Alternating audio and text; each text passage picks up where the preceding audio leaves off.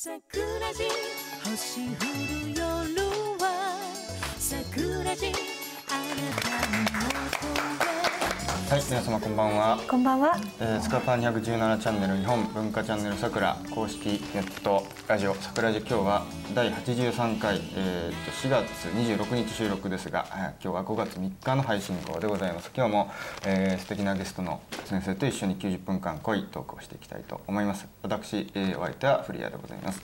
はい。そして私さやでお届けします。はい、よろしくお願いします。えー今日はあ83回目を迎えまして、えー早速ゲストの先生、えーご紹介いたします、えー東京大学名誉教授でいらっしゃいます小堀圭一郎先生です。よろしくお願いします。よろしくお願いします。小堀先生はチャンネルさくらはあの非常におなじみかと思うんですけれども当番組は初めてのご出演ということであの今日はあのこんな高名な先生をお招きして非常に緊張しておるんですけれども。いえいえ あの先生がご専門というかご研究されているあの東京裁判のお話とかですね、まあ非常にこの、この季節というか時期的にもそういうような話がいいかなと。ちょうど5月3日ええ配信ええという。こですから今日はまあそういった話をですね、はい。中心にちょっとあのまあ初学者もたくさんこれを見てると思いますんで、あはい。のちょっと分かりやすいようなところからちょっと高度なようなところまでちょっと網羅的に、えー話をしていただけれああそうばなと。ですか。ね、はい。つい私の話難しくなるいやいやかと思いますけどなるべく。とんでもござい えー心がけて、えー話してみましょう。はい、ありがとうございます。ということで、えー、と初登場の小栗先生ですが、えー早速あのゲストの方にですね、あの近況を聞いておるんですけれども、はい。先生最近こういうことされてますとか、なんかそういう近況ございますでしょうか？えそれはねやはり、えーこのことをお話ししなければいけないなと思っておりますのは、ええ。ー4月28日ですね、ええ。ーまあ、このおああ流れる時にはもう過ぎてるかもしれませんけれども、はい。えー4月28日があこれはあの、おね、年を言えば昭和27年になりますけどね、えーサンフランシスコのお平和条約があ国際法上の効力を発生して、ええ日本があ独立主権国家としての、はいまあ、いわゆる主権を回復したという記念日なんです。はい。でまああの私どもこのこ国はあのどどこから数えていったらいいのかもうキリがないくらいに、まあ、外国からいろいろなあひあの仕打ちにあってるわけですね、ええ一番最近のところではもう言うまでもなく、まあ、あの竹島の問題尖閣諸島の問題、ええそれからあの北朝鮮に、えー拉致された、ね、気の毒な人たちをなんとか取り返したいけれどもなかなかそれができないというようなあそういう大変苦しい立場にあるわけですね。はい。でまあこれというのもですね結局まあそれ以前に私どもがあ日本はあ独立の主権国家であるという意識をえーはっきり、えー抑えてきていなかった。それでまあ,、あの依然としてあの敗戦国のね、えー連合国およびこれはあの連合国ではないんですけど近隣諸国のですね、えーに何かあの負い目があるような、あそんな意識でもってずるずると来てしまったものだからそれでいつまでたってもこう屈辱的な目に遭うんだと。で、えーそれを一掃するためにはあの日本はあ昭和27年4月28日以来立派な独立主権国家であって、ええ。外国からのえー内政干渉をお受け入れるえー義理は全くない国なんだと。この意識をですねはっきりさせるために、えーこれはあのまあ、このおチャンネル桜でもおなじみのご存知と思います井尻和夫先生、ええはい。あるいは入谷、えー高成先生と、ええこのまあ、この3人が、ええあある時ふっとこう、えーその話になりましてね、えーある時っていうのはこれ平成9年の、えーまあ、8年のことなんですけども、え平成8年に、えーどうしたらそのお主権意識というものをね、はい。えー人々に、まあ、大げさに言えば日本国民に、えーはっきり意識してもらうことができるだろうか。と、うん。一つその主権回復記念日というのをやってみようじゃないかと。いうので、つまり平成9年の4月28日これをまあ第1回としましてね、えー主権回復記念日国民集会というのを開始したんですよ。でこれねあの最初のうちはですね、えーまあ参加してくださる方の空気からしてもですね一体主権って何国家試験ってどういうことなんだいとかですね。あでその試験が一旦その占領中に失われているそうですね。でその試験を、まあ、無事に回復したというのは一体どういう意味があるんだという本当に基本的なところから、まあ、説明してかからなくてはならなかったんですね。まああのまあ、あ周りの空気としていかにもそんな風でした。うんですけども回を重ねていくうちにだんだんやっぱり、えーそのえーし日本はすでに主権を回復した、ね、外国からの内政干渉などを受け付ける義理は全くない主権国家なんだということの、おまあ、意識というのはだんだん高まってまいりましてね。あでこれはまあ平成1718年頃からでしょうか、え国会議員さんの中でも非常にその、まあ、共鳴してくださる方があれ現れましてね、そして、まあ、あ私どもの、おまあ、4月28日を、うん、主権回復記念日として国民の祝日に繰り入れようという、その主張にですねかなりその、まあ、あ理解を示しそして共鳴してくださる国会議員さんが現れたんですね。これねやはりねその、えー、28日というのこれまで、まあ、そうそうとはあされていなかった日を祝日にするというのはやっぱりあの祝日法という法律の改正からしに取り掛からなければならないわけですね。でこれはあの素人には無理のいかに今、えー民間のねその言論人とはいえどもそれは無理でありますからやはり国会議員さんの協力を得なくてはならない。で幸い今あその平成18年19年頃にはすっかりまあ、国会議員さんの中にもおこのお私どもの運動に共鳴してくださる方が現れましてね。そして、えーかなりその機運が高まってきたいたんです。でその、まあ、平成9年ですから私どもはその運動を始めてからもう16年になるんですね。えで今年、まあ、催す、えーというのは、まあ、このあほあの、えー映像が流れる時には済んでるかと思いますが、えええ28日4月28日は第17回の国民集会になるわけです。で,、えーでまあ非常にあのこう理解も広まってきたもんですから、えーちょっとその祝日改祝日法改正の動きとは別にですね、えー本年はあの政府の主催で、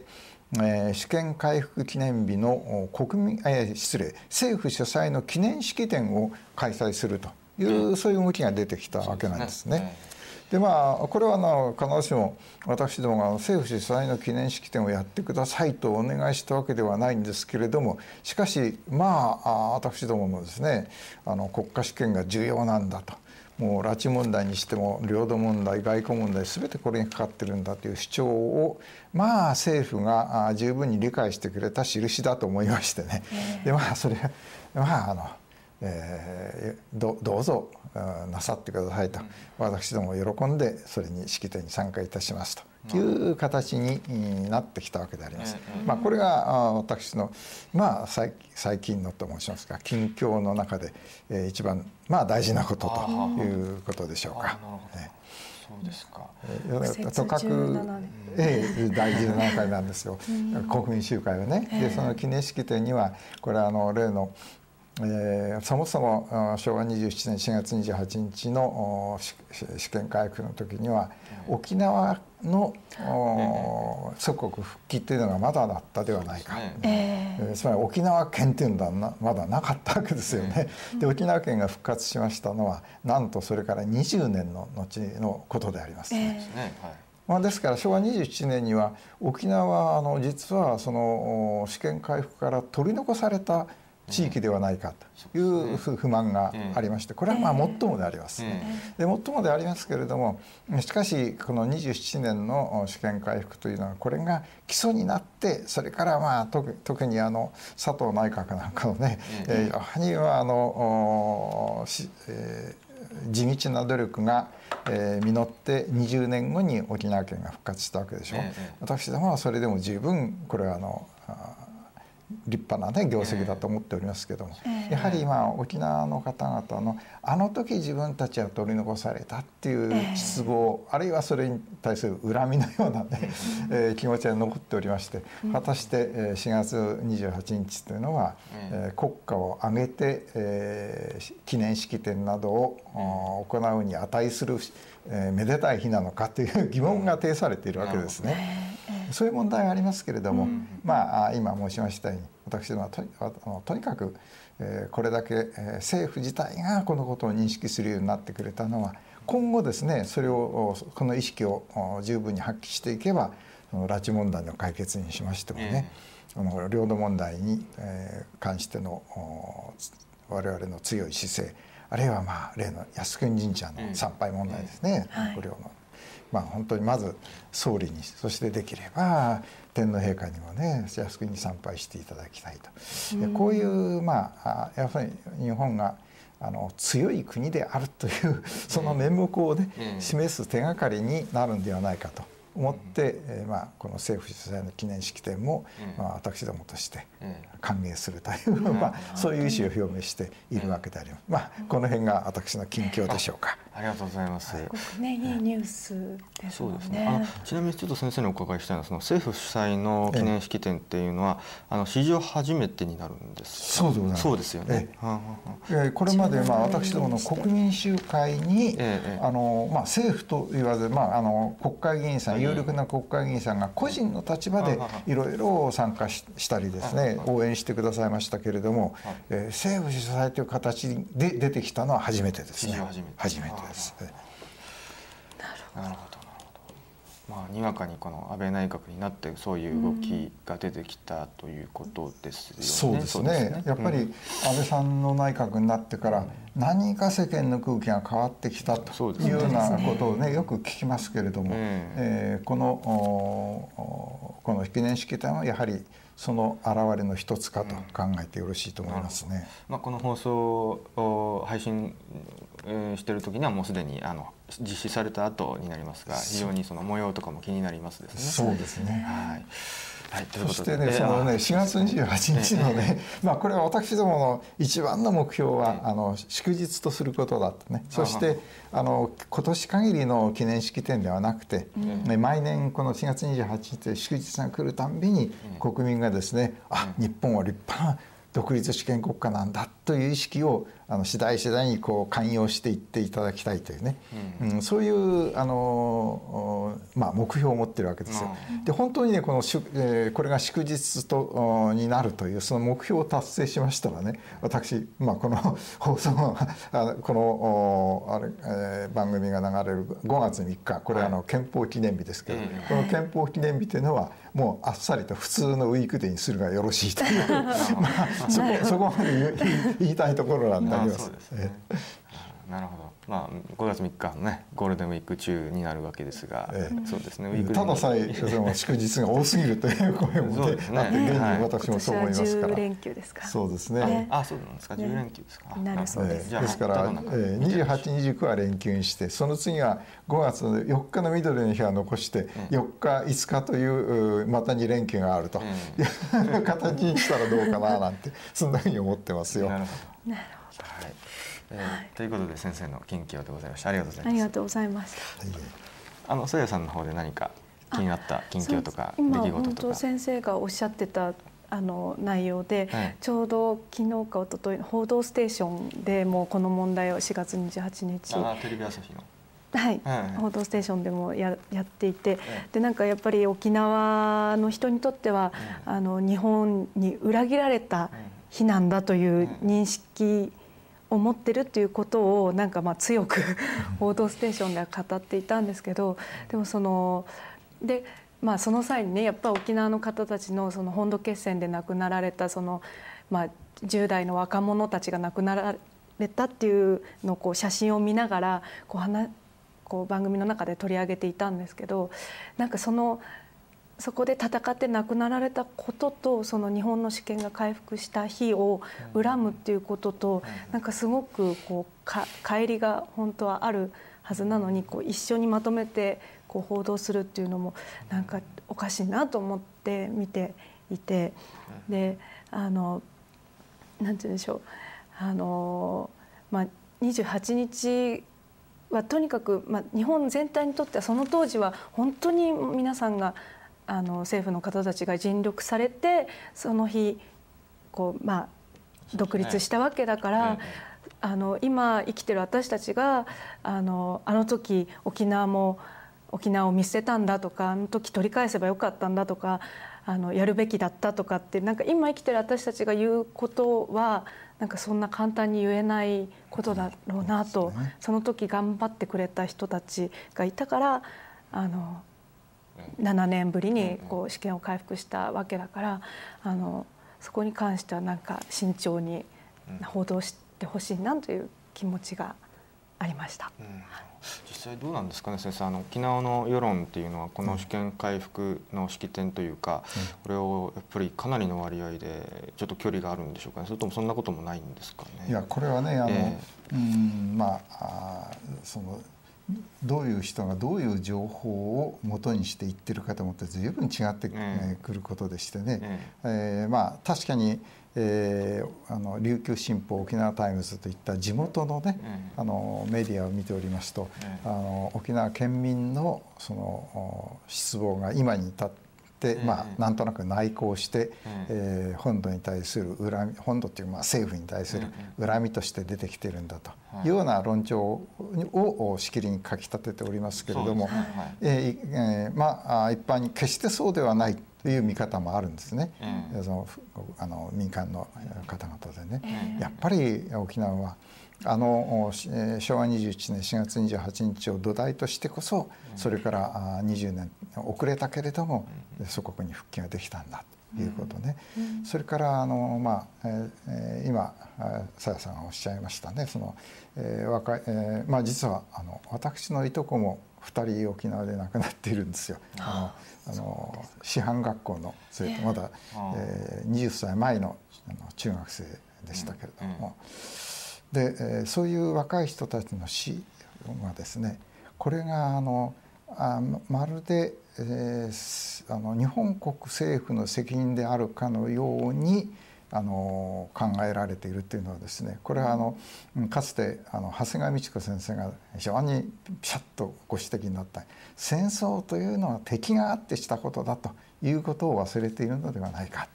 うん、あのあれはあの敵に殺されたのであって、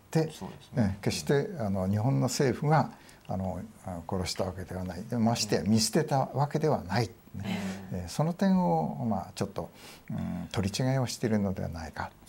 で、ね、さらにそれをですね、まあ、あのなぜ、えー、あの時に沖縄取り残されたのか。どうしどうして、えー、同時に、まあ、祖国復帰ができるように、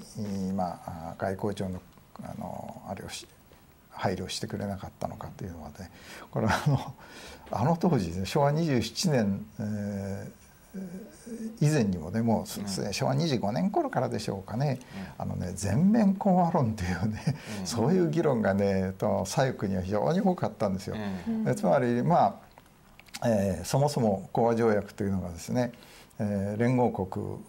まあ、あの相手のことでありますけれども、えー、その実際のサンフランシスコ平和講和会議にはですね、うん、あの2つの中国つまり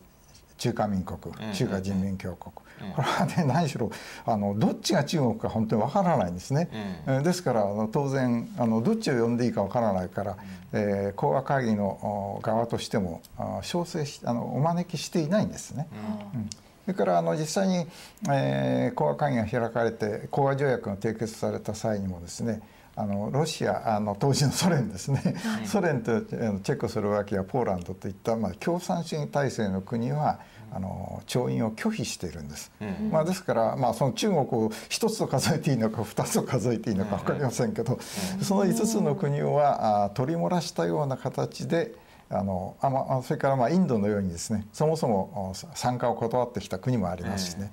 でとにかくあの連合国48カ国との間に、まあ、日本は公和条約を締結したわけなんですよ。でこれですからね私ども、まあ、私ども本当にまだ少年でしたけれども、うん、48カ国といえばまあ、いわゆる連合国の中の圧倒的多数派ではないかというそのくらいの計算はあの全部で誰にでもできるわけですね。ですけどねそういうこうあの仕方をね単独講和と呼びましてね、ね。はい、えー、そしてあの単独講和でなく全面講和をと。えーつまりあのソ連を入れ共産主義体制の、ね、国を入れてそして、まあ、中国も入れてそれでなければ講和には本当の講和条約にならないということを主張するう勢力が非常に多かったんです。ですからねこれはね その当時の世界情勢で考えてみればつまりアメリカとソ連とのいわゆる冷たい戦争の最中でしょう、これね到底ありえないことなんですね。でねありえないことをねしかしまあ、あのそれを、うん、あり得るかのようにと申しますがね、あるいは、うん、それを、えー、ぜひしなきゃいけないように、えー、要求するというのはいわゆるあのないものねだりという言葉がありますけどね、これはね実際あの大人のすることではないんですよ。ですけどねその議論で、えー、ああのまあ講和条約には反対だっていう勢力もその当時からあったんですよ27年ね。でですからそれの、まあ、記憶というのはこれはなかなか消えませんから、はい、その記憶が今でも残っていてで特にそれはあの、うん、年が経つにつれてどうしてもねあの反反米の政治勢力に利用されるわけですね。うん、そしてまあつまり全面講和を、えーえー、できることのでありありえない全面講和を望んだのと同じ心理でもってなぜ27年に沖縄も含めて主権回復ができなかったのかといって責め立てるのはですね、うん、本当に全面講和論と同じあの幼稚な話なんですよ。なるほど。すごく納得。そうですね。その辺と絡んでるっていう感じなんですね。ねなるほど。あの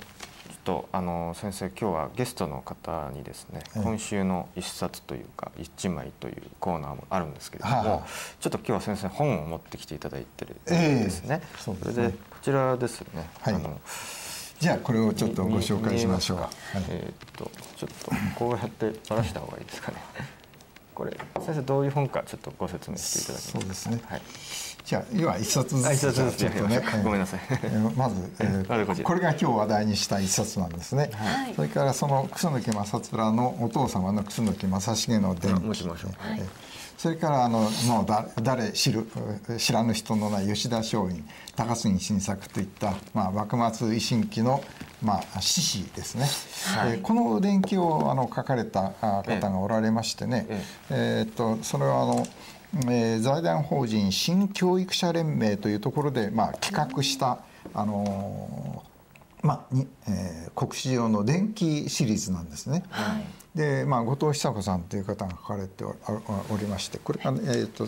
えー、出版が何昭和20年ぐらいえ失礼平成20年だと思いますね。平成20年の5月ですからごく新しいものです。ただまあ私あの、えー、これを手に入れましたのが本年でありますから、はい、えー、ちょっと、えー、非常に新しいというわけではありませんけど、私にとってはまあ新発見というああこんないい方法があったのかということで。それでまああの、えーこえー、一冊ということでしたのでもしこの中から一冊選ぶとすればですねえ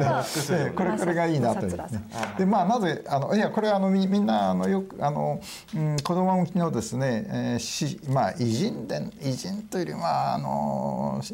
獅子の伝記なんですけどね、えー、どどうしてそれもあの非常に優れているというふうに私が、まあ、こう認めたかと申しますとねあの文章なかなかよろしいんですよ。つまりねあの明らかに子供向きだけれども、うん、その子供に何て言いますかねこびると言いますか迎合するというような、うん、あところがなくてつまりいかにも子供に分かりそうなあの現現代の流行語を使っているわけでもない、えー、非常にまあ戦前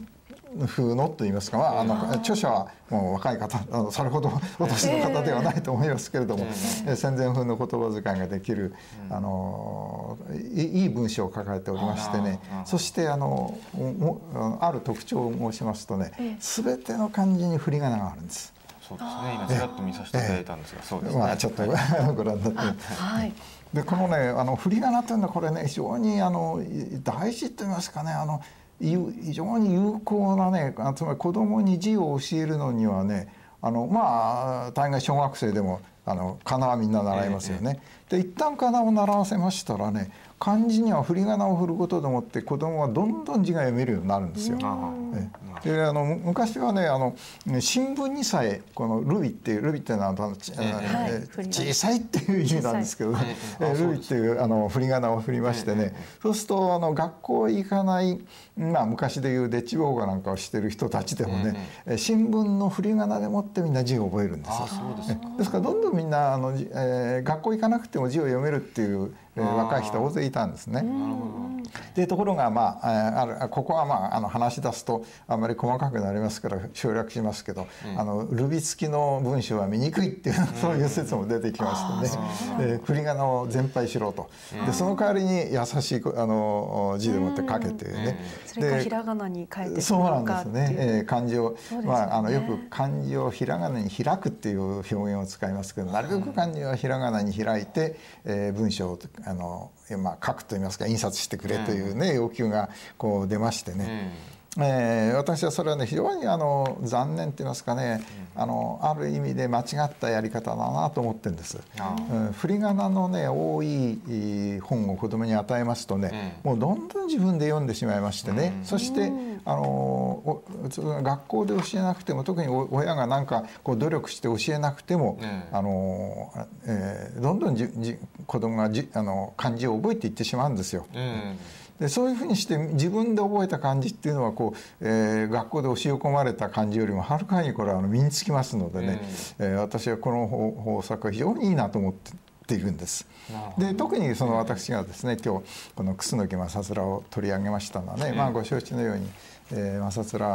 面正成の息子で有名なあの桜井の駅の別れというね、はい、この話がありますけれども、はい、えー、11歳でね、まあ、11歳ですとね私はあるある考えようによってはねあの戦いに連れてってもいいような年頃だと思う思うんですよ、ね、あの南北朝時代に、ね。えー、何しろ例えば、あの方言の乱の源の為朝というのは13歳だったと言われてるくらいですからね。そういうあのただまあやはり、うん、あの正成がですね正面を、えー、その港側への戦いに連れて行ったらまず、まあ、生きては帰れないとね、うん、そしたら自分のこの後醍醐天皇の南朝に尽くしたいというこの注意の心は一体誰が後を継いでくれるのかと。いうことを考えて、えー、正面をですねあえて、えーまあ、桜井の駅からあの故郷へ帰らせましてね、うん、そして、まあ、父は港側で死ぬであろうけれども、うん、その後を継いで、まあ、立派に成人してからあの、えー、南朝の天皇にお仕えしてもらいたいという、まあ、遺言を与えて、まあ、返すわけでね、うん。はい、そしてその、うん、正成夫人、まあ、つまり正面のお母さんですがこの方もまあ非常に、まあ、あの気丈な方でしてね、うん、で正成が、えー、港側で討ち死にしてその首をまあさすがに、うん、首を取った足利尊氏もですね正成が大変な英雄だという ことについての、え尊敬の念は深かったですから、えー、正成の首を、まあ、あの楠の木へ返返してやるんですね。でその、まあ、正面が父の首を見ても、えー、本当にがっかりして悲しみにあまり、えー、腹を切って死のうとした、でそれを、まあ、押しとどめて、ねえー、おお父様が桜井の駅から「えー、あお前さんをこの故郷へ返したのは何のためだと思いますか」と。えー、決してあの自分、えー、子供が腹を切って父の後を追えという意味ではないでしょうと。言って、まあ、こんこんと諭すんですね。そして、まあ、正面、まあ、その母の教えを父の遺言と母の教えを守ってそして、えーまあ、わずか、まあ、この人もわずか22歳でしたか3歳で死んでしまうんですけど、えー、つまり楠木一族としての、うん、南朝型の天皇への忠誠を、まあ、あのまあ、尽くし通すわけですね。はい、でねそしてその正面自身ももう、えー、これはあの、えー、正面が成人した頃にはえー、足利勢の力って非常に強くなっておりますから、えー、薩らが出征する時にはですねやはりまあ死を覚悟して到底この戦に勝ち目はない、ね、えー、だけれど勝ち目はないけれども、えー、自分はまあやむやまれぬ忠誠の心を持ってあの、えー、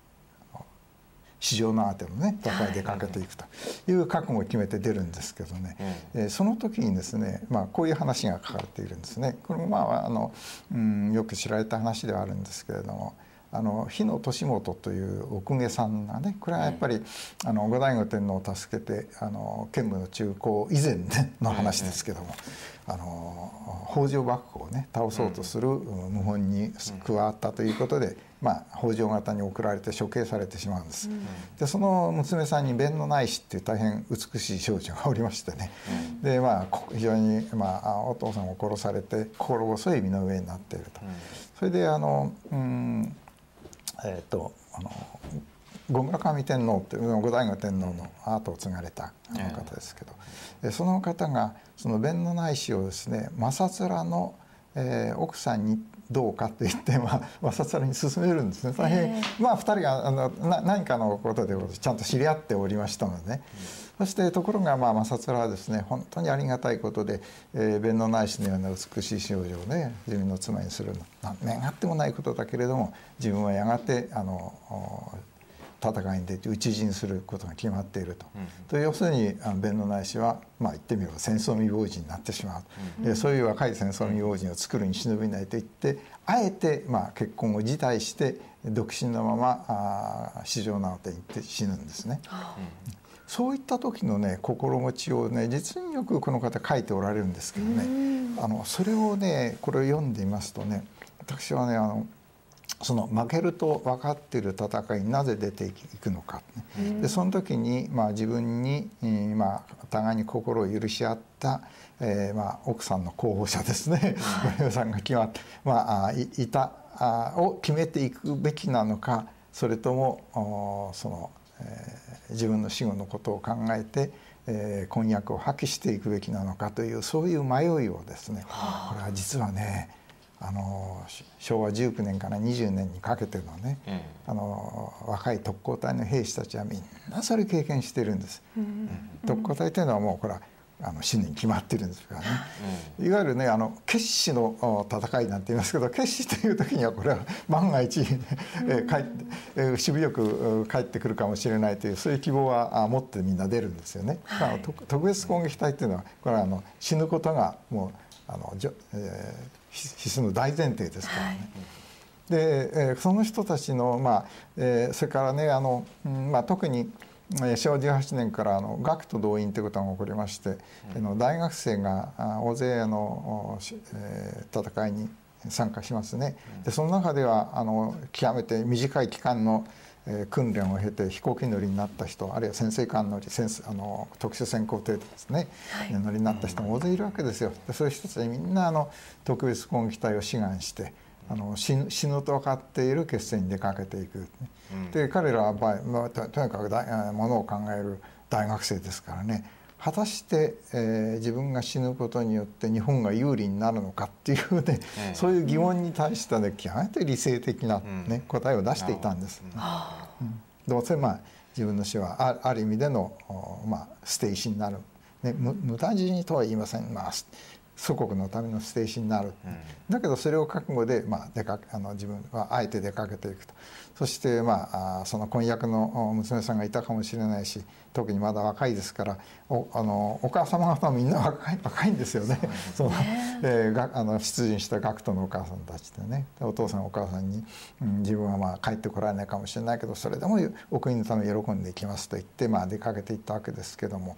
そういう人たちの心理をですねこの楠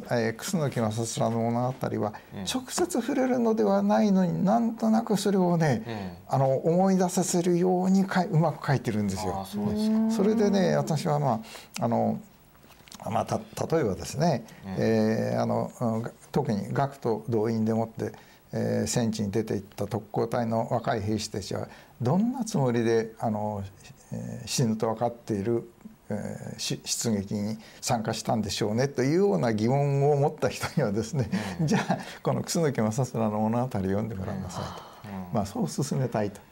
いうような気がしたもんですからね。それでこれを、まあ、特にあの今日今日のこの一冊と。いうことで持ってまいりました子供のためのシリーズってえー、子供のための電気シリーズっていう、ね、そうですね。はい。でも何歳くらいをこうあの想定しているのかわからないですけど、そ、ね、こまで、えー、まあ小学校上級から中学にかけての、えー、人に当ててのものだろうと思いますけどね。なるほど、いろいろ出てるんですね。そうですね。他にはあります。ええ、中江当時とか。ええ、中江当時のみまれすけなんかもで、え出てますけど、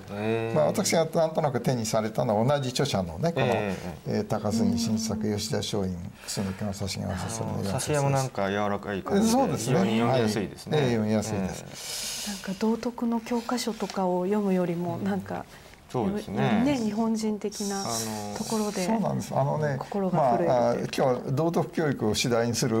予定はなかったんですけどね、えー、それでもね私はねあの道徳教育って皆さん非常にあの一体どうやって教えたらいいんだっつって苦心していらっしゃいますけどね、えー、あの全然苦心することないよと、えー、こういうあの昔の獅子人人の物語をねあの、教科書として読んでね。そして特にあの道徳の教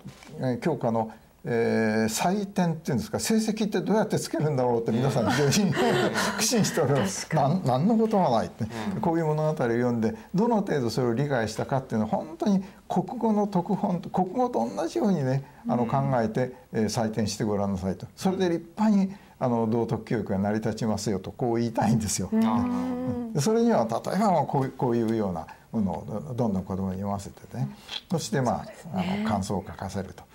いうことでもうあの道徳教育は十分だ。実はねあの昔のね修身っていうのはねなんとなくあの、ま、全く先入観からして妙に戦後その終身教育というものに対するあの評判が悪いですけど、はい、そんな堅苦しいもんでは全然なかったんです。みんなねこういうあの物語を読ませたんですよ。でしかもあの古今東西ね決して日本に限らず、まあ、有名なところではあのあのワシントンの桜の木の話であるとかね、ナイチンゲールの話であるとか。あるいはあの、えー、死闘の先駆けをなしたジェンナーというイギリスのね、医学者の話とか、えー、そういう話をねあの終身の教科書はまあ言ってみればねあの人物逸話集っていうのが実は終身教科書だったんです。です決していわゆるイデオロギー教育なんてものではないんですよ。なるほどですか。なんかそういうふうに違反される動きがありますね。ね。ねあれももうやはりあな何らかの下心があってする違反でしてね。なるほど。ということで。そうですね。新教育者連盟、えー、どう生きたかというかね、人物に対する興味が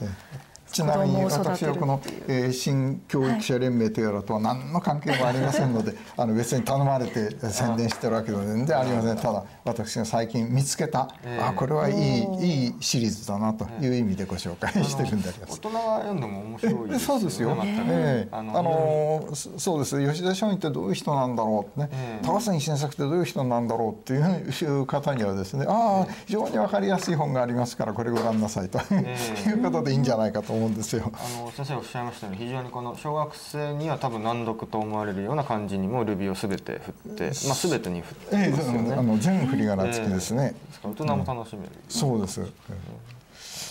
はい、今の新聞もほとんどルビーもありませんで小学生新聞とかにその別個にあるのがルビーがありますけれどもそういうふうにしかないですからね。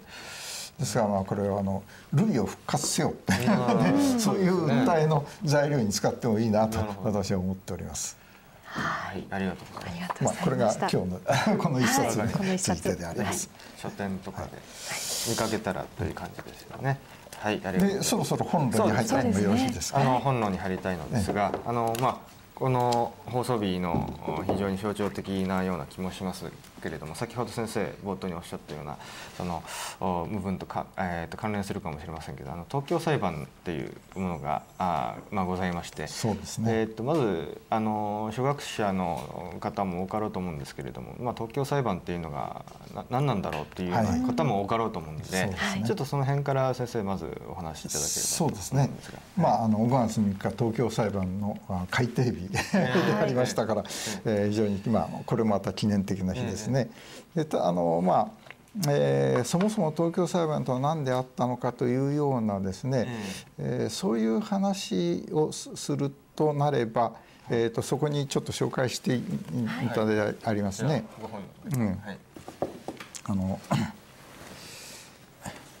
まあ最初にこちらをちょっとお目にかけましょうか。はい、あの東京裁判日本の弁明というんでこれはあの、えー、却下未提出弁護側資料抜粋としてありますけども、はい、あの東京裁判にですねあの提出いたしました弁護側の資料ですね。これはねあの大変膨大なものだったんですけれども、はい、その裁判、えー、裁判長あまあ、ないしはその法廷からですね、うん、もうほとんどがこう却下されてしまいましてね、うん、うん、採用されたのは検察側のまあ、あの時の28人の被告団ですね、はい、日本側のね、うん、その被告団に対する、まあ、痛烈な弾劾の、あの資料ばかりだったんですね。うん、でそれに対していやあの、えー、とにかくこれは裁判なんだから、うん、えー、被告を弁護するという権利はあ弁護側にある、うん、でその弁護の資料としてこれだけのものがあると言ってまあ、次々と、えー、提出するんですが片っ端から却下されてしまう。と。しまいねあの弁護側でもあのくたびれてきましてね、そしてまあこれはあの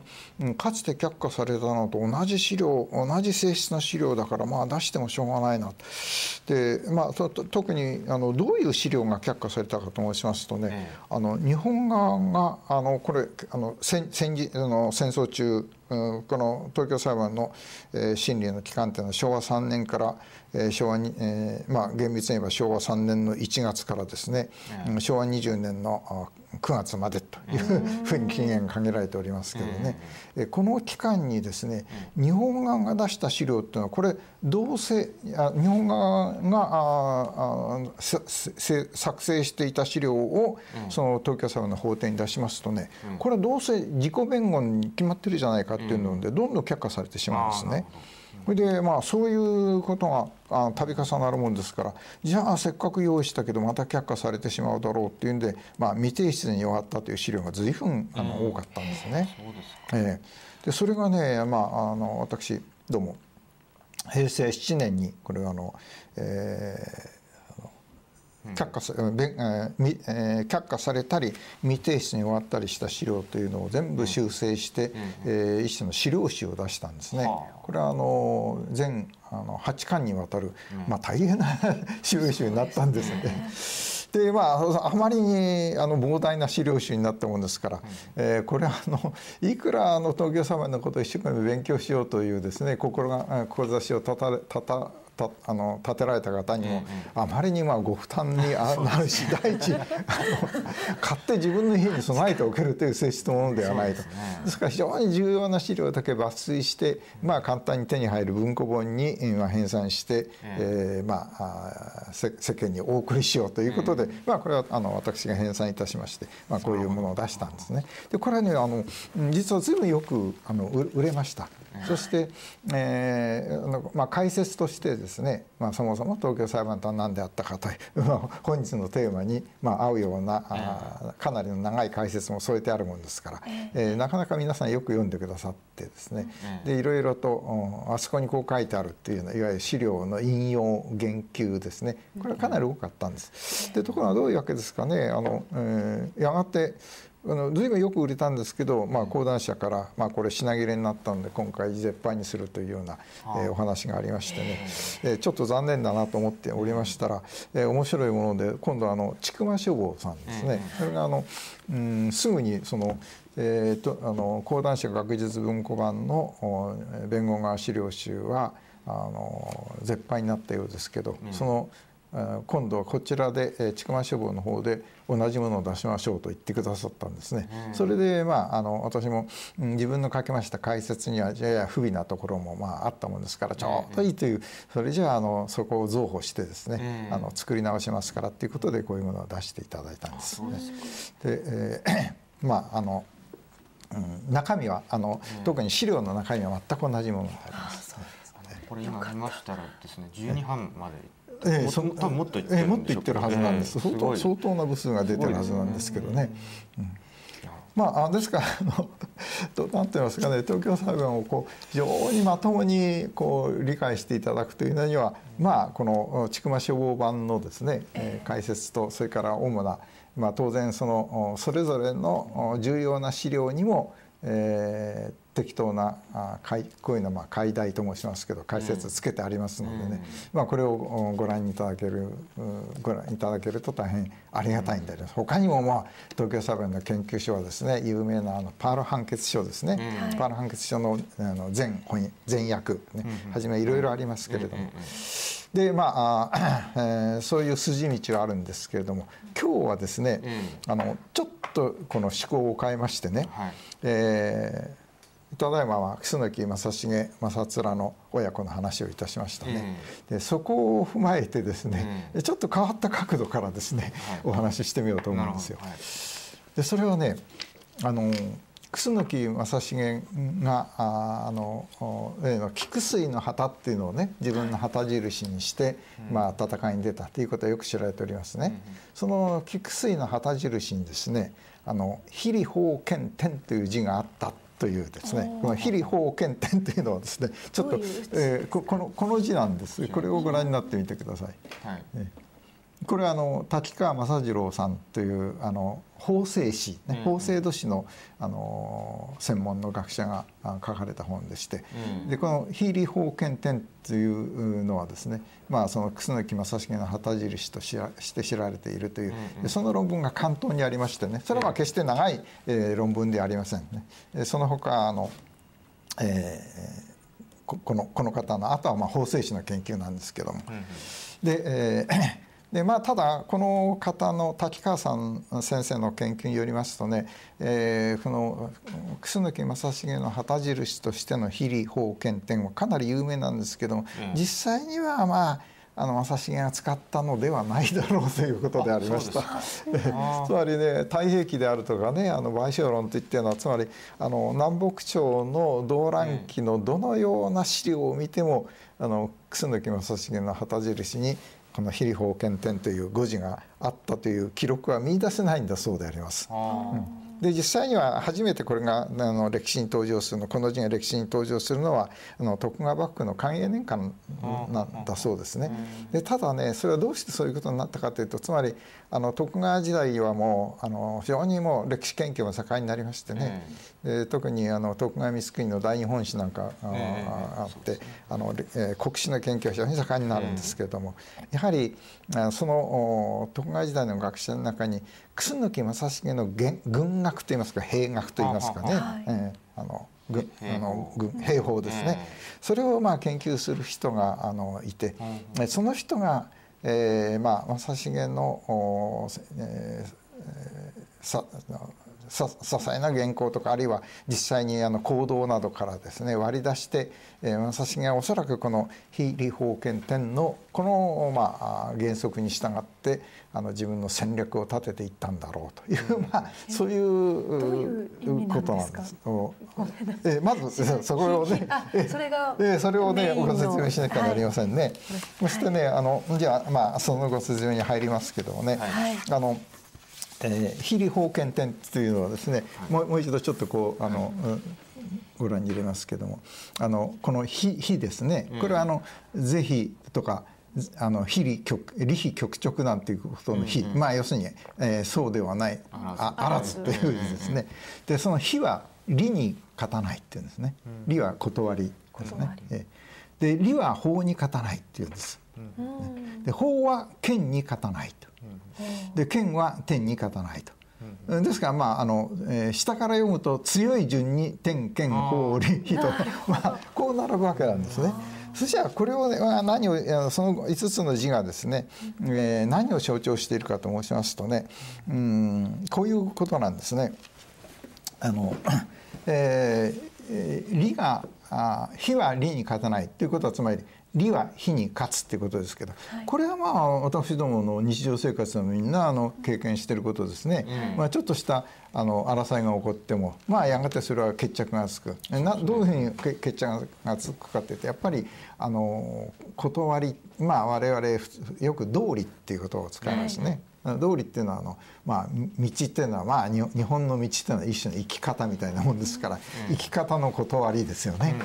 道理を踏まえている人がその踏まえていない人に勝つ、ね、これはまあまあ当然のことでして、えー、我々の経験世界の中でしょっちゅうあの、まあ、知ってることですね。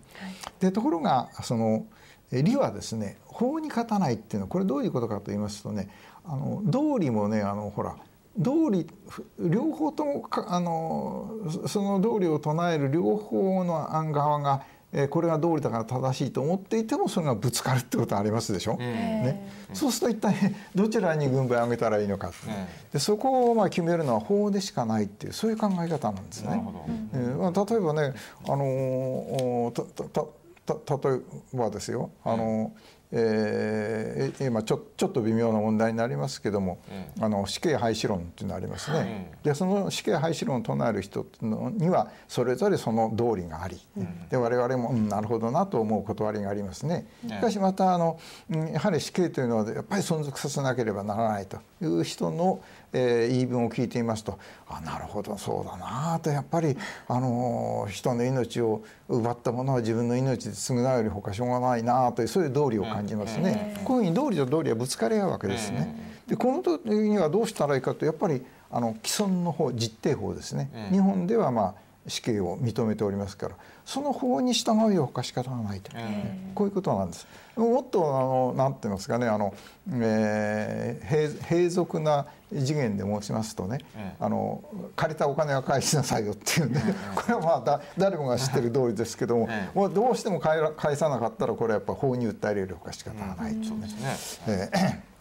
でところがそのあそうそう。そこであのさっきもしましたその、えー、徳川時代のですね、あのまああ歴史研究者たちのことですけども、うん、えー、徳川家康があの、うん、武家諸法度っていう法を立ててるんですね。その中にもねあの法をもって理を破るも理をもって法を破らずという 非常にはっきりした定義を述べているんですよ。つまりあの争う人たちはねそれぞれ互いの利を主張するだろうけどもその利をもって法を破ることはできない。やはりあのえー、えー、えー、えあの利をあの法をもってあの利というものを成敗するものだどちらに入れがあるかということはあの、まあ、実定法ですね、実定法の条文に照らしてあの、うん、決めることなんだ、ね、まあそれもよくわかる話ですね。そうですね、でところがねあのえー、じゃあ法っていうのは一体誰が与えたものだ？誰が作るものだ、ね。まあ、それはあの自然法というような思想もありますけれども、つまりあの誰が決めたんではなくてもね、つまり人を殺すべからずなんていうの？これはまあ自然法 自然法で、誰かが唱えなくてもあるいは法に制定しなくてもまあ分かるってことですね。それはあの、まあ、よろしいんですけども、そうでない今のようなあの非常に、うん、微妙な問題についてですね、えー、のあの法法というのは結局人間が作ったものなんですね。えー、すね。ただしあの人間といってもそのえー、個人が恣意的に勝手に作るわけ、うん、ことに、うん、はできませんで、えー、例えば現在の、うん、我々のこの自由民主主義社会では立法権っていうのが国会にありましてね、で立法権を委任された国会が作るから法が法として通用すると、こういうことになるわけですね。でまああのそれがまあ法治国家というものになります、ね。でところがその、えー法は権に勝てないっていう権は権力ですね、これはまああの簡単に政治権力というふうに解釈してよろしいんですけど、なるほど。法はあの政治権力に勝てないんです。これはまああの、えー、日本は法治国家ですけど、まあ、中国はそうではないって 今の中国はそうではないと言われて、まあなるほどそうらしいですね。法なんてあってなきもとして結局まあ、えー、独裁政権である共産党政権の言うがままでこの共産党政権がという権力者が法の上にあるなっていうことはこれ誰にもが見ても明らかである、よくわかりますね。で、えところがですねあのその権をじゃあ裁くものはあるのか。で権というのは所詮地上最高の権あのそれこそ力であってね、えその権を上回る力というのはないのかっていうとそこでまあ問題が生ずるわけですね。でまああのそれこそあの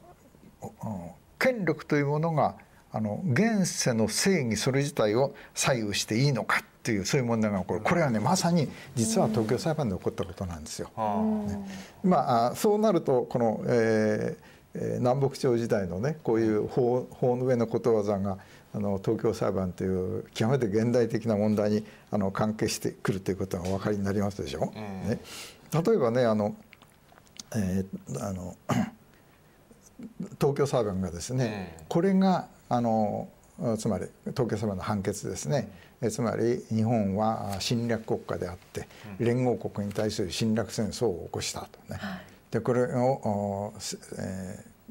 ー、正義というものに反する、ね、うん、まあ、そういう、まあ、判決を下したといたしますね。でさあそれをどう受け取ったらいいのか。それでは、えー、自分たちは東京裁判によってえ正義を保有しない国であると認められたがゆえにつまり犯罪国家であるということに甘んじていいのか。そういう問題が出てくるわけであります。でね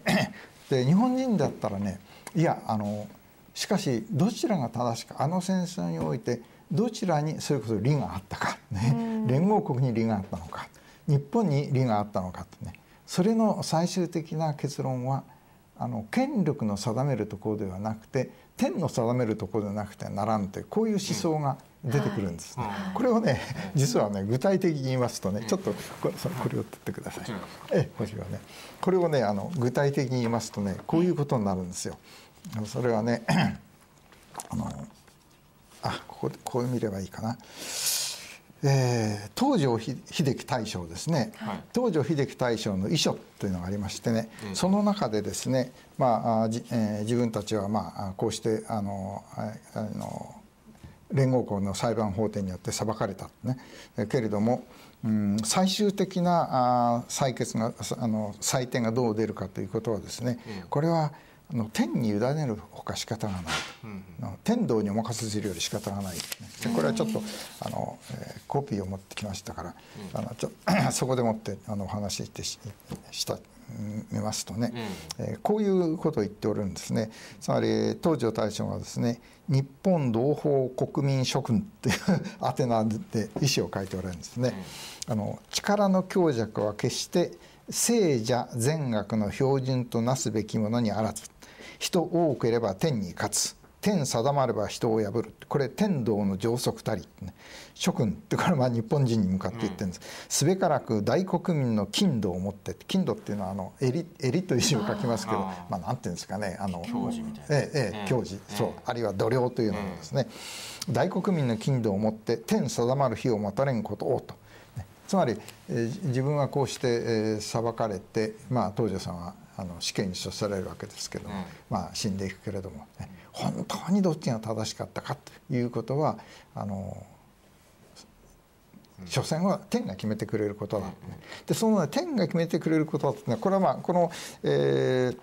人多ければ天に勝つ天定まれば人を破るっていうのはこれはあのあ信濃の歴史書で有名な「四季」というねあれですね「四季」に出てくる。まああのいいろんなところに使われてる言葉であってあの信濃の歴史や文学に通じてる人はあああれだなっていうことがすぐ分かるんですね。でまあそれを使ってるわけですけどね。これをね実はねあの現代的につまりあのシナ風の教養というものがなくてもですね、えー、どういう日本人はねどうしてもそれそういうなんて言いますかねその天に、えー、最終的な採決は天に委ねるほかしかな仕方がないっていう感覚は持っているんですよ。これは実はねいい例がございましてねあの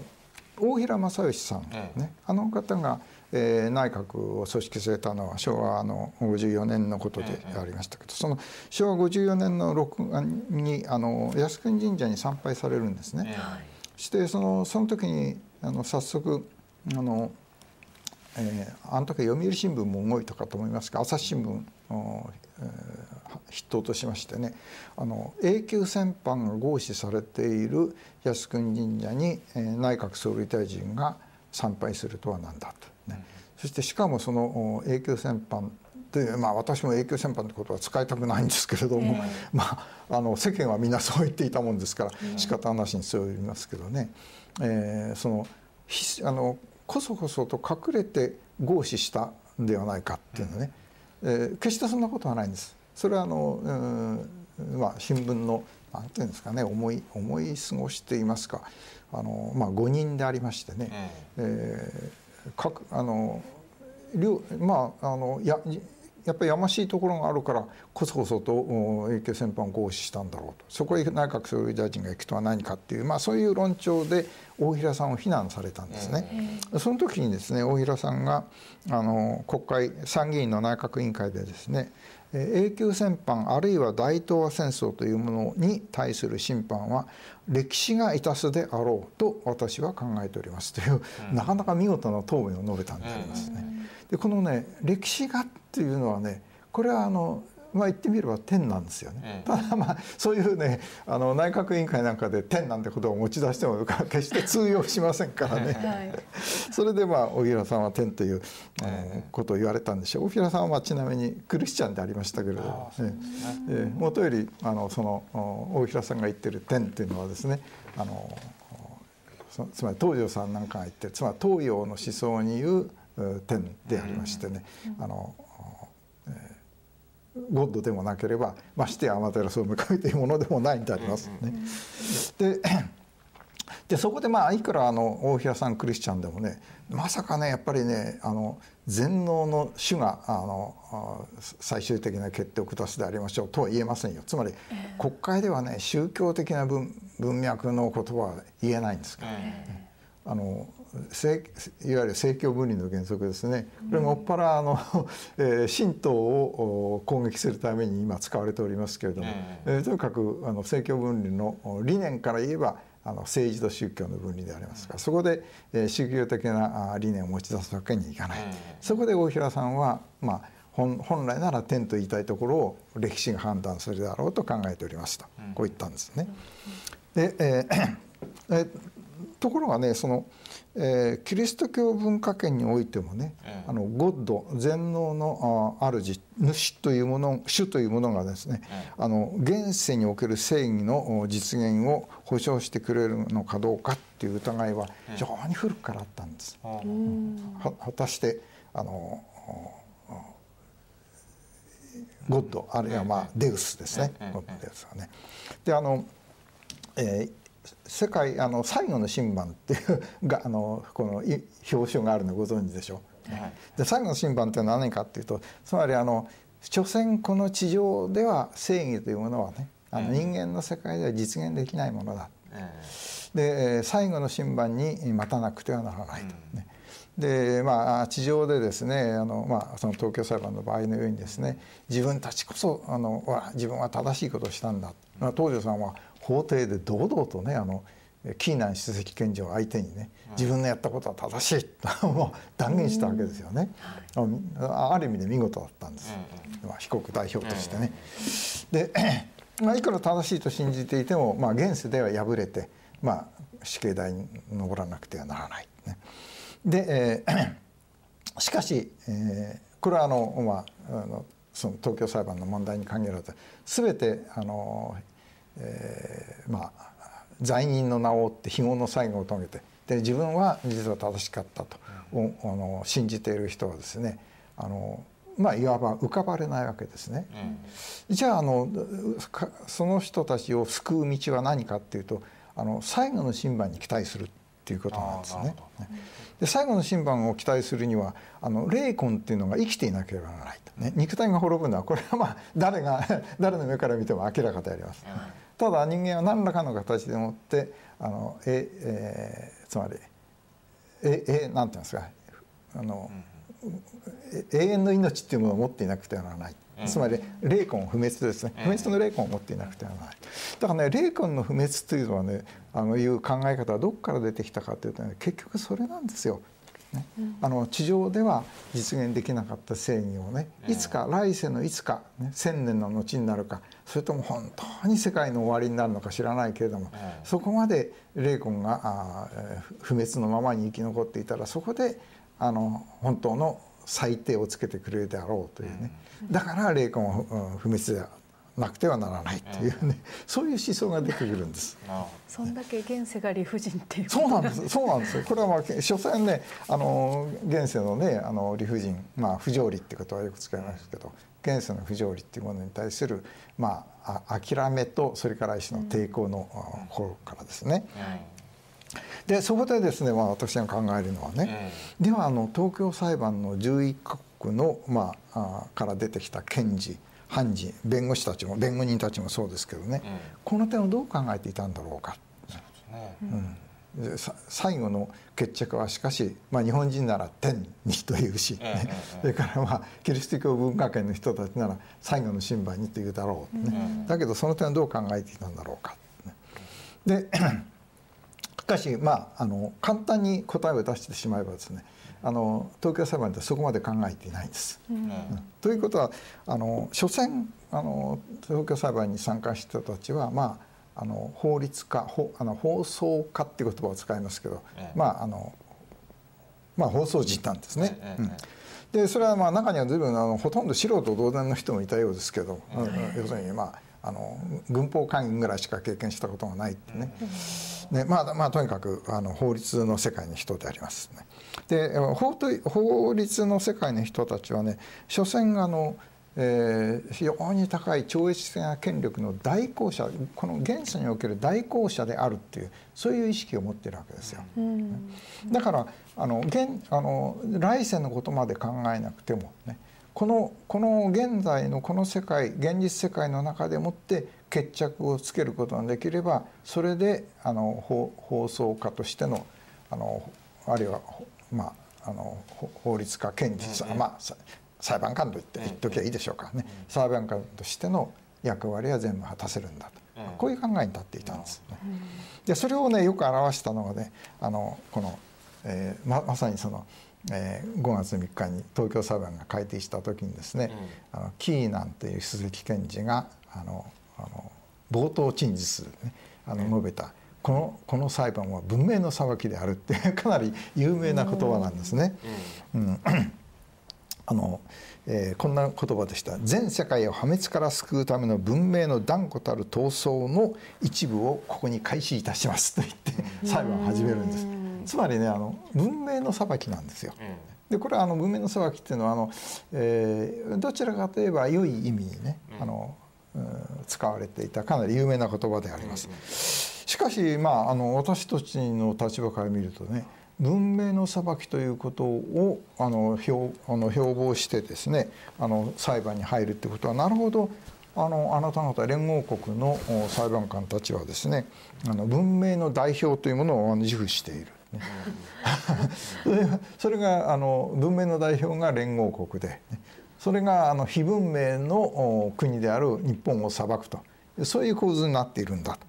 というふうにまあ我々は解釈するわけですね。でまああのそれならそれでいいと。それではこの裁判は必ずしもあの正義の在り所を決めようとする裁判ではないのですねとこう言ってやりたいんですよ。ね、で実際にねこれに近いことをあの、えー、法廷でも述べたのはあの当時の日本日本人の弁護団長の宇沢宗明という方だったんです。この方はまあ法哲学の方ですからね。これはあの、うん、でまああの、えー、ほ他に他の、まあ、有力な、まあ、清瀬一郎さんとか高柳健三さんってこれみんなあの立派な法学者でもある方ですがね、うん、その方々の、まあ、東京様に対する、まあ、批判と申しますか。これはあの所詮はあの、えーあの人間のあの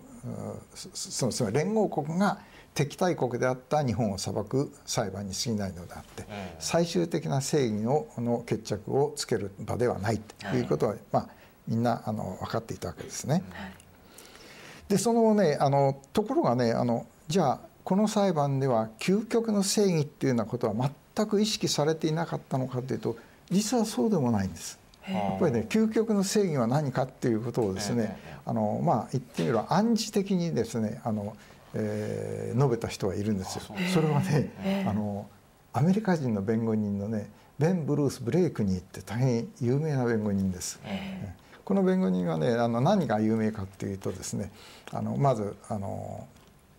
えー、これこれあのげブレイクに弁護人の爆弾発言って言われているんですけどね、はい、それはねあの5月14日の法廷のことなんですけどね、うん、あのつまり、えー、向こう向こうの、えー非戦闘員を殺傷するのは戦争犯罪であるっていうそういう大前提でもってこうあの、えー、望ん、えー、裁判裁判所はそれをまあ掲げて裁判に臨んだわけでしょ。ね、それなら聞くけれども、ね、原子爆弾を投下したのは何だ、ね、で原子爆弾を投下してしてあのまさにあのいわゆるホロコーストですね、はい、大量の民衆虐殺をやった国の大統領が、ね、この被告たちを裁く権利を持っているのかっていうふうにあの法廷でもってあの、見事に指摘したんです。アメリカ人アメリカ人の弁護人。それでねこれあの法廷に大変なショックを与えましてねつまりあのブレベン・ブルース・ブレイクニーっていう弁護人はね、まあ、ある意味で非常にあの勇ましい人でしてねほとんどまあ脅迫のような 口調でですね、うん、原爆の投下を命令した人間を知っているぞと、ね、俺は知っているぞと、ね、その上にいる大統領の名前も言ってみようかっていうねそういう調子でもって述べたんですよ。それでね法廷が非常にびっくりしましてねその途端にあの通訳がピタッとやむんです。それはねぱりそういう議論をねあの弁論をね法廷での弁論を日本人が聞いたらねそれはもうこぞとばかり喜んでね、それでまあ東京裁判の全否定に出るだろうとい。うことで、あの通訳が完全にストップするんですね。で結局それ復活しないんですよ。ですからあの後にその東京裁判のあのえっ、とまああの全あの審理過程のなあのあなななんですかな。即記録ですね、はい、即記録。即記録はあのちゃんと日本語でも出されますけどそれはそのベン・ブルース・ブレイクニー弁護人のその原子爆弾発言は載っていないんです。ええ、それはあの通訳がストップしたために日本語で記録することができない。ただ英語の即記録には載っているんです。そこであの、うん、東京裁判の研究をする人たちがこれももう随分あのもう東京裁判が終わってから、えー、何年ぐらい経ってのことからでしょうかね。あのあの、えー、そそあの英文の即記録をあのをも調べるというような、まあ、いわば余裕が出てきた時にですね、えー、初めてそれに気がつきましてね、それからあの例のあの東京裁判って映画がありましたでしょ。う、はい、あの東京裁判の映画にもあのベン・ブルース・ブレイクニーの弁護人のその場面はちらっと出てくるんだったと思いますね。うんうん、でしかし今あの、うん、まあそういうふうに究極の正義というものをあの法廷でもって述べた人はいるんですけれどもしかしそれはもちろん全体の空気にはなりませんでね、ね。あの文明の裁きと。つまりあの文明を代表する連合国があの野蛮野蛮のな力を振るった日本を裁いたっていう形で東京裁判は決着してしまってるんですよね。で その時もまあやはりあの東京裁判の法廷でそのなんて言いますかねあの、えー、究極の正義とそれはまああの全全能のデウスゴッドがね、うん、えー、裁定するほか仕方がないっていうそのことですけれども、それが出なかったのは、うんまあ、法廷であるっていうことと同時にあのそこにあのフィリピンとねそれから当時の中華民国からインドが加わっておりますでしょ。このあれは、えー、3つの国は決してキリスト教文化圏の国ではないんです。ええ。まあ、フィリピンには相当カトリックの人が、ね、あのスペインが領有しててくれですから多いでしょうけどとにかくあのカトリックあのキリスト教国ではない、うそういうことではあの、うん、そその他の8カ国のですねあの西洋型の、えー、連合国があのあれ、えー、まあそういう究極のね正義といいますか、全能の主というものを持ち出すということはなかったんだろうと思いますけどね。ただねあのこういうこともあるんです。これはあの、えー、有名なインドのパールハンジですね。はい、でパールハンジがあのパール判決書の中でですね、えっ、ー、とこれはえっ、ー、とどっかに私もこういうことを言っておられるんですね。えー、この、えー、意見書パール意見書とも言われておりますけど、えー、その最後の部分にですね、まあ、こういうあの言葉を述べておられます。あの 時が熱狂と偏見等を和らげた暁には、理性が虚偽からその仮面を剥ぎ取った暁には正義の女神はその時こそその計りを平行に保ちながら過去の懲罰の多くにそのところを変えることを要求するであろうという、まあ、そういう文句を付け加えられたんですね。はい、でここにあの正義の女神っていうことが出てきますでしょ。はい、これはねあの、まあ、あのキリスト教にもないわけではありませんけど元来そのあのあのなんですかねあの目隠しをしてねこれはあの、まあ、公平を期するためにあの争いの当事者たちを見ないっていうね、そういう意味の図像なんですけど目隠しをしてあの剣とそれから計りを持っているってそういう、まあ、あの古代の神話の中の像があるんですね。はい、でその正義の女神というのはあのまあ、どう考えましても完全なそのキリスト教的なイメージではありませんから、はい、えー、なるほどパール判事がああの使われる言葉としてふさわしいなというふうにまあみんな感じたんですよ。でそういう形でまあ究極の正義がどこにあるかっていうようなことをまあパーラハンジも暗示しておられる、ね。でところがこれはね、まあ、調べてみますとねパーラハンジ自身の言葉ではないんですね。ちょっと面白い面白いことに。ええ、これはあのえーまあ、あの特実な研究者がいてどんどんそういうことを調べてくれたんですけどね、はい、あのアメリカの南北戦争の時にね、あの南部あの北部はいわゆる合衆国ですよね、で南部連合国と言ったんですね。すね、はい、11カ国、そのあのジョハンソン・デイビスっていうその南部の大統領が、でこの人が、まああのえー、まあ言って言ってみれば敗軍の将というのは将というよりも、まあ、あの元首ですよね、はい、まあ、負けた元首として、えーまあ、あの非常にまあ辛い立場に立たされるわけですけど、であのあついでにと言っておきますとねこの南北戦争っていうのもね、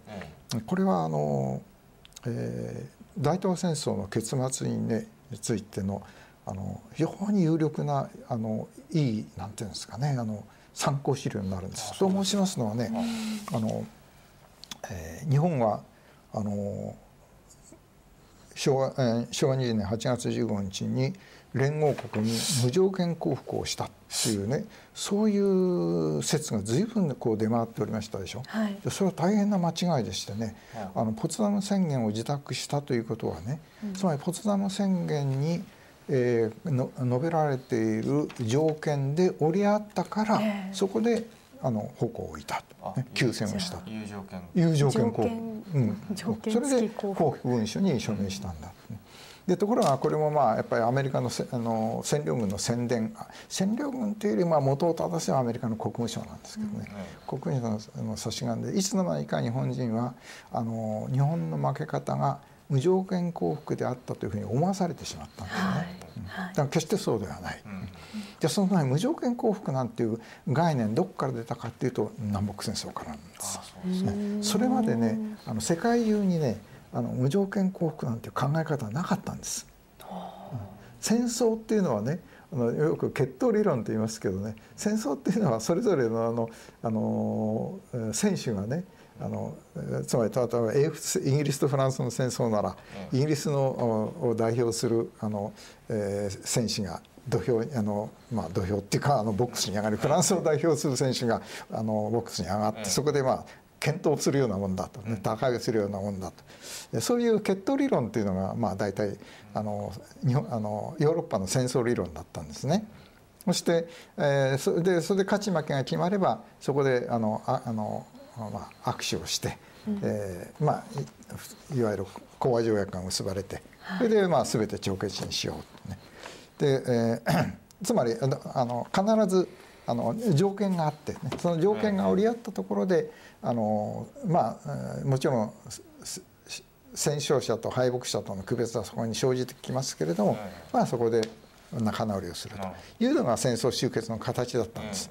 ところがアメリカの南北戦争はねこれはそういかなかったんですね。つまりあの適当なところでね手を打とうっていうのがなくてつまり相手を完全に滅ぼすまで戦おうっていうね。これはねおそらく私はあのアメリカがねあの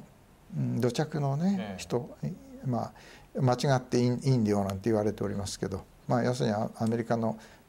大陸の原住民たちに対する非常に残酷なあの戦いをして、まあ、あの米大陸全土を征服してきたわけでしょ、うん、あの経験から来てるんじゃないかと思うんですけどね。それが南北戦争の時に現れて北軍はですね南軍を無条件降伏させたんですね。つまりな何のあのあの降伏条件というのがなくて、うん、とにかく相手がもうあの手を挙げて何されてもいいえ何されてもいいというね。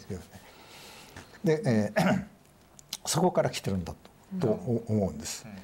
でそれを、まあ、あの無条件降伏という言葉ですからね実は大変ななんなんていうかねあの、うん、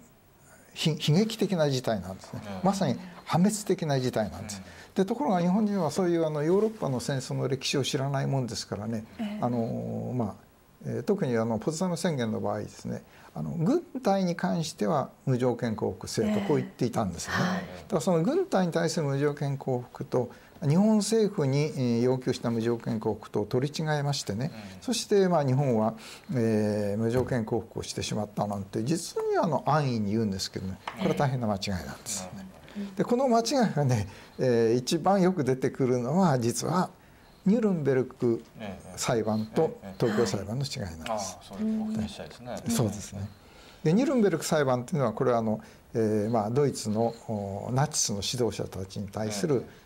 ー、裁判ですけど、はい、ナチスは本当に無条件降伏したんです。というのはね、ナチスっていうのはそのヒトラーが戦死してし、ね、そう死んでますでしょ。だからねあの連合国とドイツとの間に降伏条件についての外交交渉っていうのはありえないんですよ。できないんです。であのまあソ連軍がベルリンに突入してもう本当にひどい形でもってベルリンを全部こうまああの廃墟にしてしまうね。その中でもあのドイツ軍っていうのはもう要するに抵抗不能になって次々と軍隊がそれ自体に降伏していきますからね。国家間の降伏条件の交渉はない、はい、だからドイツの場合は完全に無条件降伏なんですね。だ日本の場合にはあの立派なあの 政府がなくなったどころじゃなくてね、鈴木内閣っていう内閣はね、あの昭和20年の6月というねあの非常に厳しい時期でもねちゃんと帝国議会っていうのが開いてるんですよ。ね、帝国議会を開いて今後の戦争の終結を収集方針をどうしようかっていうことを議会の話題にしてるくらいなんですね。でしかも、まあ、あの国家元首である天皇陛下って元としておられるわけでしょ。でしかもその、えー、あの内閣の決議が決まりませんけどどうしたらようございましょうと天皇陛下がそれではあの外務大臣の言うところに従ってあの、えー、ポツダム宣言を受諾せよというふうに命令されたわけですね。国家元首が立派におられてその方が先生を戦争を収集したっていう形になってるんですね。なるほど、ね、あのポツダム宣言には確か我々の条件は左のごとしとか書いてましたよね。ええ。ということは条件があるということですね。あの七箇条か、まあ、え読み方によっていくつかに読めますけど、まあ大体七箇条か八箇条の条件を出してね、この条件でどうかっていうふうにまあ持ちかけてきたわけですね。そしてまあ鈴木内閣であの鈴木首相と東郷重則外務大臣がですね、これはあのあの我々が恐れていた無条件降伏という形での停戦ではありませんと、この仏壇宣言を受諾してあの終戦に持ち込みましょうということをちゃんと決議して、あのそして相手に回答したわけですから、ね、でその際に初めはですねこちら側からも条件付けよう、ね、でまあ4つ ,4 つほどの条件が考えられるんですけど、いやあんまり条件つきすぎてまたこの話が壊れたら大変だって、ね、ただ一つあの国体の安全護持っていうことでね、うん、この国体の護持ってのはどういうことかって言いますと要するに天皇陛下の御身柄はあの安全安全を保障しろよっていうそれだけのことなんです、要するにそういうことなんですね。でとにかくそのわずか、えたった一箇条ですけどその条件を相手側も飲んだがゆえに天皇天皇陛下もまああのあれをあのポツダム宣言を受諾せよという聖断を下されたわけですね。ですから立派にあの停戦交渉というのがあの成立したわけなんです。でこのね違いをねやはり、うん、東京裁判では特にあの高柳健三さんという国際法の偉い学者がおりましてね、この方があの法廷でもって随分あの、えー明確に述べておられるんですよ。ね、我々の敗戦の形態はドイツと違いますと。ドイツは無条件降伏かもしれないけども、だっただろうけれども、えー、我々日本はポツダム宣言を受諾して降伏したと。でポツダム宣言を受諾したということはあれは一種の条約締結であるからこの宣言に述べられていることはことはあの日本をも降伏するけれあの拘束するけれども連合国をも拘束するものですよということを、まあ、ちゃんと述べておられるんですね。ですけどこれもその、まあ、最初はあの却下されてしまうんですよ。まあ、あの裁判長によってね。でまあそういうことも、まあ、このこの中で私、まあ、かなりあの詳しく説明。現在そうそう現在でそれは書店で取られる、あの高柳健三さんのですね非常にあの重要なあの論文もあの弁護論ですね。弁護論も立派な論文になっておりますけどもそれもあの収録してございます。なるほどそういうまああのがまあそれが東京裁判の非常に大事なところですね。ニュルンベルク裁判とは違うと。なるほど。ね。一種のあの条条約の上に立ったあのてあの停戦停戦なんだから、ね、それは条約というのは両方両方とも守るべき。それこそあのこれは条約は一種の国際法という立派に法であります、うん、法ですからこれはあの、うん、それぞれ日本側にも連合国側にもそれぞれの言い分があってその言い分にはそれそれなりの道理というものが含まれているでしょうけれどもしかし国際法上このポツダム宣言そしてそれに基づいたあの停戦協定というものがあるんだから、うん、えそれに従ってもらいたいと。でところがそのその時の法をあの曲げてしまったのが県県 なんですよ。でこれは連合国のあの、はい、権あの権力であります。まああのあえて言えば暴力であります。暴力が。つまりあのなぜ暴力かというとあの時、うん、日本側の軍隊が全部あのあの復員させられておりましてねそれこそ武装解除されておりまして抵抗力ゼロであります。で抵抗力ゼロのところにまあ言ってみれば強大な武力を持った戦力軍が乗り込んできて、ね、そしてもうあちこち監視してるわけでしょ。うこれは明らかに権力ですね。権力によって国際法を曲げて、えー、日本は非常に悔しいけれどもあの、まあ、その法まああの権に、ね、法法ならぬ権に、えー、従ってこの東京裁判をととにかくあの、うん、受け入れるってもその納得しての意味じゃなくてね、えー、そのまあ言ってみれば判決を受け入れざるを得なかったわけであります。でその時に、まあ、例えば東條さんのような人はですね その、えー、所所詮最最終的な正義がどちらにあるかということは天に委ねようとこう言ったんですね。うん、これはねあの、えー、ついでに言いますとあの西郷隆盛もねそれがでの西郷南州行くんというね大変まあよく知られたこれも文庫本にもなってると思いますけどそこにもあの西郷さんは最終的には自分たちのあの利費の決着は天天道に任せれるか仕方がないということを言っておりますけどね、うん、えー、東條さんもまあ言ってみれば西郷さんのおそらくあれなんか知ってたんじゃないかと思うんですけどね、うん、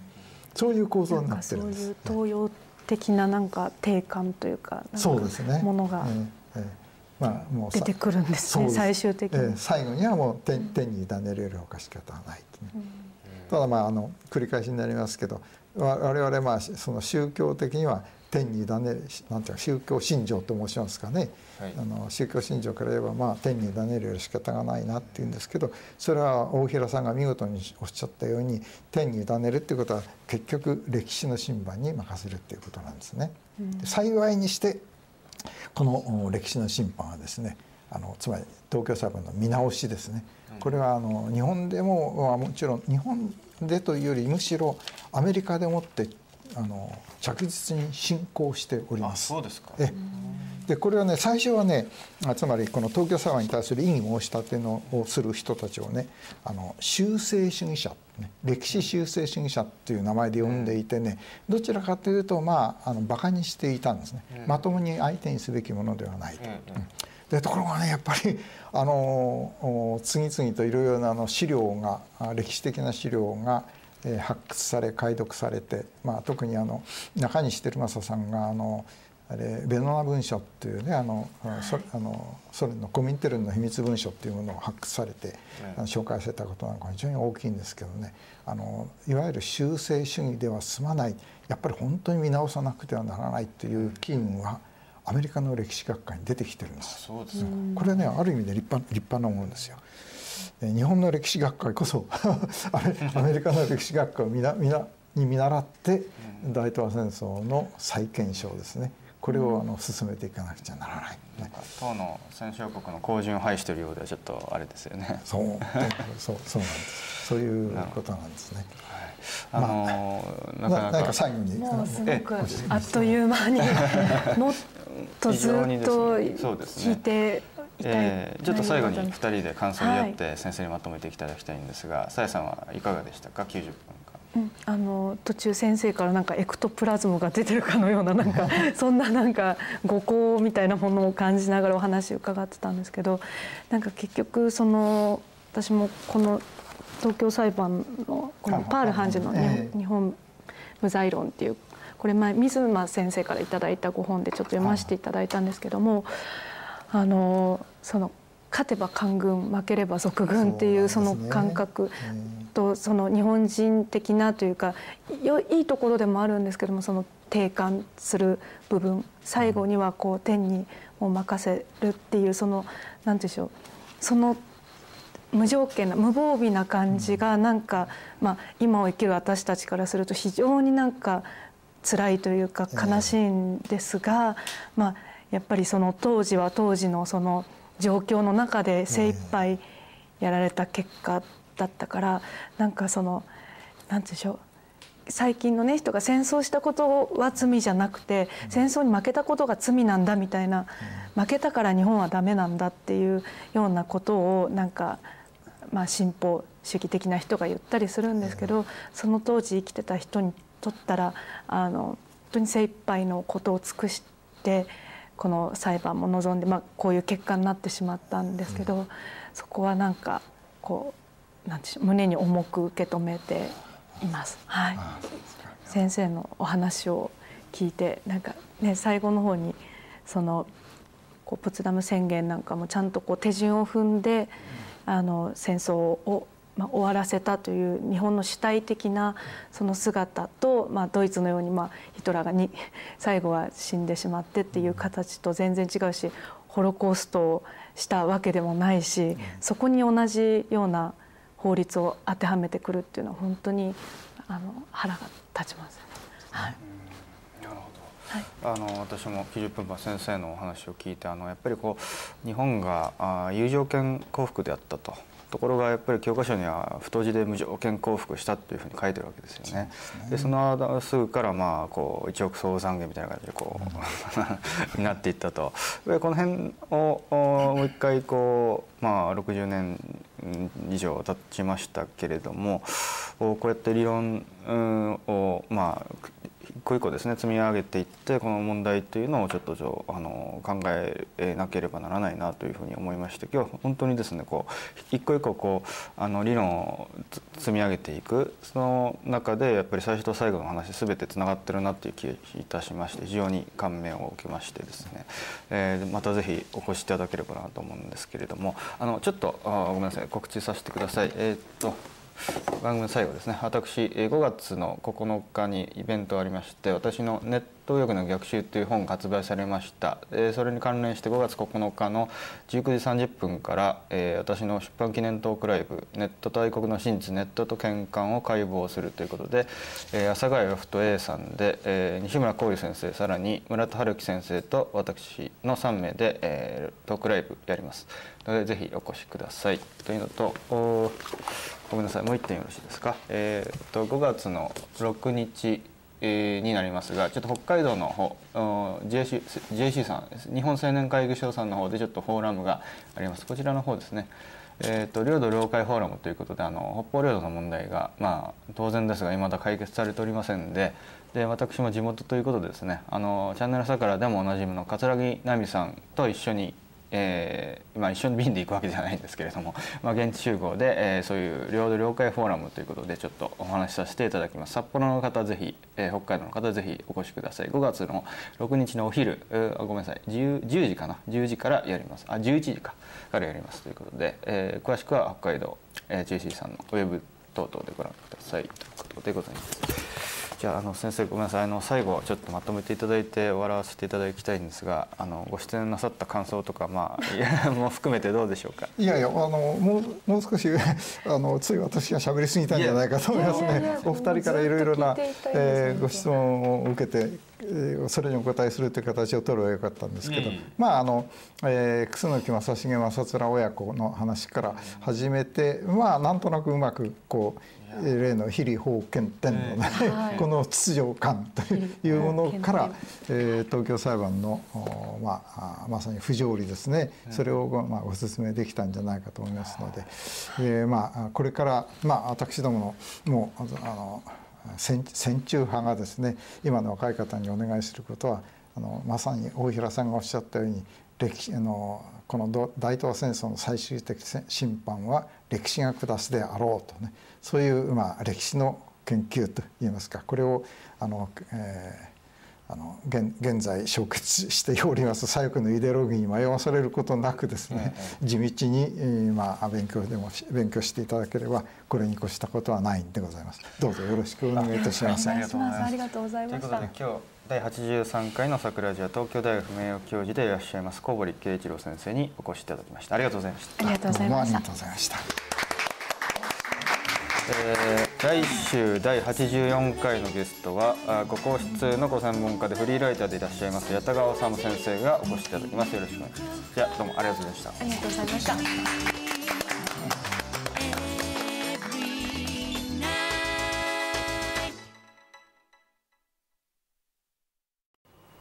こんばんは。いつも番組をご覧いただきありがとうございます。えー、今回はチャンネル桜のキャスター陣の似顔絵付きサイン色紙のプレゼントキャンペーンのお知らせです。えー、対象の方は平成25年1月から2000人委員会に新規お申し込みされた方2000人委員会を継続更新してくださった方ということで我々もサイン色紙を用意しました、はい、じゃーんとね。じゃんはい2枚書きました私は常在戦場と書いてますけれどもぜひ、古谷君のはいらないなんて寂しいこと言わないでもらってやってください2枚ありますのではい、ちょっと蛇みたいにニョロニョロっとなってますね。はい。さ、や、さんのは？はい。顔が入ってますね。似顔絵です。はい。顔と似顔絵？顔と似顔絵文字みたいなね、はい、一生懸命ということでね、はい、はい、ご用意しましたんで、はい、え該当の方は別途担当からメールか電話でご連絡いたしますので、それまでお待ちくださいということで、はい、はい、い。つもね2000人委員会の方応援していただきまして本当にありがとうございます、皆さんのおかげでございます、はい、今後ともよろしくお願いいたします。よろしくお願いします。ありがとうございます